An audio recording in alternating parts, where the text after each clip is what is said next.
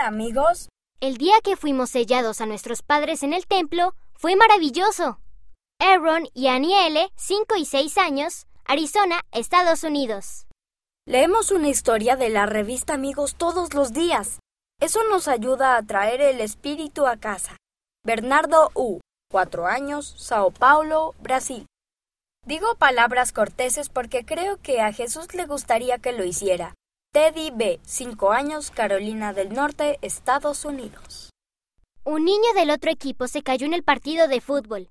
Lo ayudé a levantarse y me sentí bien por dentro. Hope B., 5 años, Wyoming, Estados Unidos.